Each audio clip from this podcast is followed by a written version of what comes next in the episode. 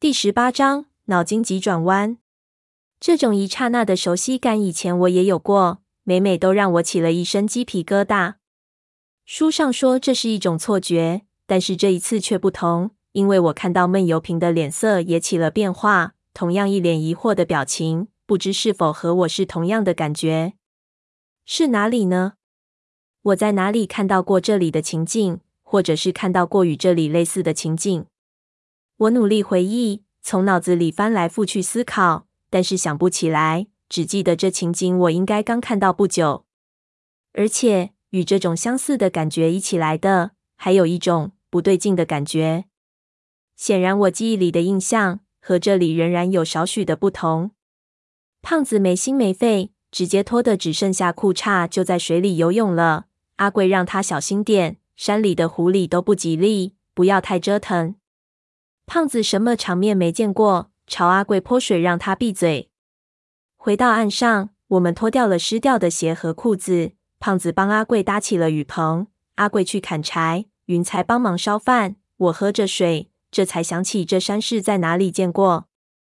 这山的形状和感觉，竟然和我们在村子溪边戏水时看到的山景非常相似，山的线条、走势都如出一辙。只不过当时我们是在溪涧里，现在我们是在湖泊里，所以这水里的倒影和山的样子，一下让我吃了一惊。只不过这里的山上树木茂密，而在寨子边上，树木都被砍伐过了，所以才有少许的异样。我闭目养神的时候，仔细观察过溪涧四周的风景。闷油瓶别看心不在焉的，一切他肯定也看在眼里。胖子的注意力在当时那些小姑娘身上，难怪不察觉。这还真是有趣，大自然真是鬼斧神工，不知是纯粹的巧合，还是因为什么地质原因形成。好像有一种风水地势就是如此，这种地形叫做鱼鳞凹。所有的山好像鱼鳞一样，一层一层的，山势都十分的相像。这种风水不适合葬人，因为据说鱼鳞下是藏污纳垢的地方。从地理上说，鱼鳞状的特别容易水土流失，也是积水特别严重的地形。我们在山口看到的古坟就一个例子。不过，如果在鱼鳞坳里有一泉湖，那就完全不同了。那叫鱼来自得水，水在鱼鳞里出水而不亡，那这就不是鱼，而是一条未化的小龙。如果有早亡的年轻人，应该葬在这里。如此说来，这里有个古墓的可能性真的很大，可惜我不知道这种山势的殓葬细节。在我看来，四周的山上都不是很适合葬人。云菜他们搭完窝棚，开始收集一边的柴火。我和胖子、闷油瓶不需要帮忙，开始环湖搜索，大概观察四周的环境。湖泊只剩下两个足球场大小，一下就走完了。我走在岸边，看着湖内，感觉湖底似乎也全都是石头。而且湖底的落差很大，稍微浅一点的地方能看到水底，再往下湖底就迅速引入了黑暗。看来水下可能极深。湖滩上全是大大小小的石头，如盘马所说，大小差别很大。让我在意的是，湖滩非常干净，什么杂物都没有。也许是被连日大雨冲进湖里了。我对于极深的湖泊总是怀有一种莫名的恐惧。俗话说：“浅水不藏龙，水深必有怪。”水一深代表湖的容纳范围没有我们从湖面上看到的那么小，就有可能有一些奇怪的东西在里面。世界上很多有水怪的大湖，湖面不大，但都极其深。即使没有什么古怪，水极深的地方也容易有一些大鱼。有些大水库清库底的时候，总会发现一些长得无比巨大的鱼。绕了一圈，没有看到明显的尸骨痕迹。不过湖滩大部分石头都很细碎。四十多年来，这里水位不断变化，山石不断滚落，那些尸骨也许被压在了石头的下面。我们判断着当时的过程，按照一般的情况，考古队应该和我们一样扎在湖的南面，另一面是山，会有落石和泥石流的危险。那么我们要搜索的区域应该是湖的南面。这是个大工程，还好带了几只狗，不过也不知道能不能派上用场。尸体被水泡了这么多年，肯定白骨化了，和石头不见得有什么区别。吃过中饭，阿贵去四周转转，看看有什么东西好打。我们开始画区域寻找。云彩给我们洗汗臭的衣服。湖边的区域很大，我和胖子、闷油瓶三个人每人一大块地方开始了行动。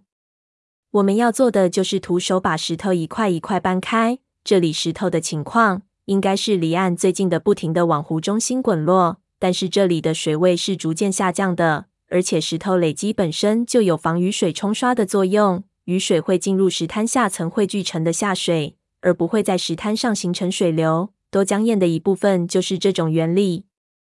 湖底的坡度很陡，当年盘马不可能走入湖中太深，那么抛尸的地方肯定离岸很近，而且水位下降了很多，尸骨不会在湖里，而是在岸上。胖子说，尸体丢下去后，如果没有什么东西捆扎，会先变成浮水尸，然后沉底被鱼虾吞食，骨头应该是散的，脑袋在这里。屁股可能就在一百米外，这么找肯定找不到。而且，如果尸体没有被抛入很深的地方，那么也有可能被动物拖上岸分食。我倒无论怎么说，不太可能一点蛛丝马迹都不剩下。毛主席说过：“世界上怕就怕认真二字。”咱们先找着，真找不到再来分析原因。三个人就这么一直翻到夕阳西下，仍然没有结果。几只猎狗在湖边嬉戏。完全不理会我们，也不想帮忙。湖边的太阳很毒，晒了一天，我的天灵盖都火辣辣的痛。阿贵的枪在林子里响了两声，带回来一只野鸡，很快烤鸡的香味就让我们按捺不住了。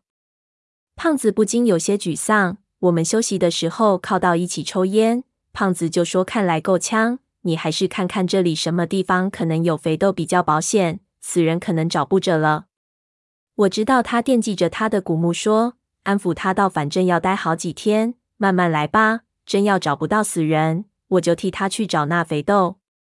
难得我心中没有多少急躁，喝了点米酒，我们围在湖边的篝火旁休息，既是湖边又是山中，凉爽的要命。云彩也换了衣服，穿了轻薄的 T 恤，洗了头，感觉和城市里的女孩很像了。吃了饭，她还跳舞给我们看。瑶族的舞蹈有很多转圈和后踢小腿的动作，瑶族姑娘的小腿又特别的好看，胖子看的下巴都掉了下来，一定要去学。但是他完全像跳大神，我笑得人仰马翻。太久没有笑得这么舒畅了，我最后都笑不动了。但是转眼看到闷油瓶，却见他靠在石头上，一点放松的表情都没有，乍一看都察觉不到他的存在。我心说到这里来找他的过去，也不知是不是一个错误。就目前收集到的线索来看，显然策略上我们是来对了。对于我们来说，这一路过来是轻松的；但对他来说，遇到的东西无一不是在敲击他过去的心门，让他轻松起来真的很难。这人又是典型的自我放逐型人格，心在桃源外，兀自笑春风，谁也进不了他心里。想想有些不忍。我拿了一块小石头丢他，对他道：“别琢磨了，告诉你，我有经验，怎么琢磨都没用。咱们现在做的就是拼图，在所有的片找的差不多之前，少琢磨一些。”说着递给他米酒，闷油瓶默默接过，放到一边。我有点多了，叹了口气道：“你就不能喝一口？”他摇头，看向一边的黑暗。我只得把注意力转回到胖子身上。胖子正出脑筋急转弯给我们猜，问云彩什么战斗是杀敌一百，自损三千。我怕胖子出黄色笑话给小姑娘猜，小姑娘很纯啊，这种东西感觉说出来都是污染，就喝了他一下。胖子说：“放心吧，这个脑筋急转弯绝对震惊。”阿贵也喝多了，咯咯直傻笑，猜来猜去都不对，最后答案公布。原来是屁湖和十三的战斗，打麻将放炮，赢下加一百，但是输给中炮三十番。瑶寨里不兴这个，云彩根本听不懂。我骂道：“你这不是欺负人吗？有没有乡土气息一点的脑筋急转弯？”胖子就道有，问我们道：“再猜什么战斗是杀敌一个，自损三千的？”马蜂。云彩立即举手道。胖子则道：“臭丫头。”你存心刺激我是不是？我们大笑。我说那肯定是骑兵和坦克的战斗。胖子道：如果是骑兵和坦克，自损一万都杀不了一个。接着我们猜，有猜打扑克的，有猜蚂蚁的，有猜吃鲍鱼的。胖子都说不对，得意洋洋，好像在凌辱我们的智商。我怒道：“你他妈的说那是什么战斗？如果牵强，我就揍你。”胖子道：“这个太容易了。哎，胖爷，我真是天赋异禀，和你们这些凡夫俗子怎么都有差距。我告诉你，你听好了，杀敌一个，自损三千，是香蕉和大象的战斗。”我听了大怒，骂道：“你胡说什么？香蕉和大象的战斗，这是什么玩意儿？你倒说说，香蕉和大象打，怎么可能杀敌一个，自损三千？”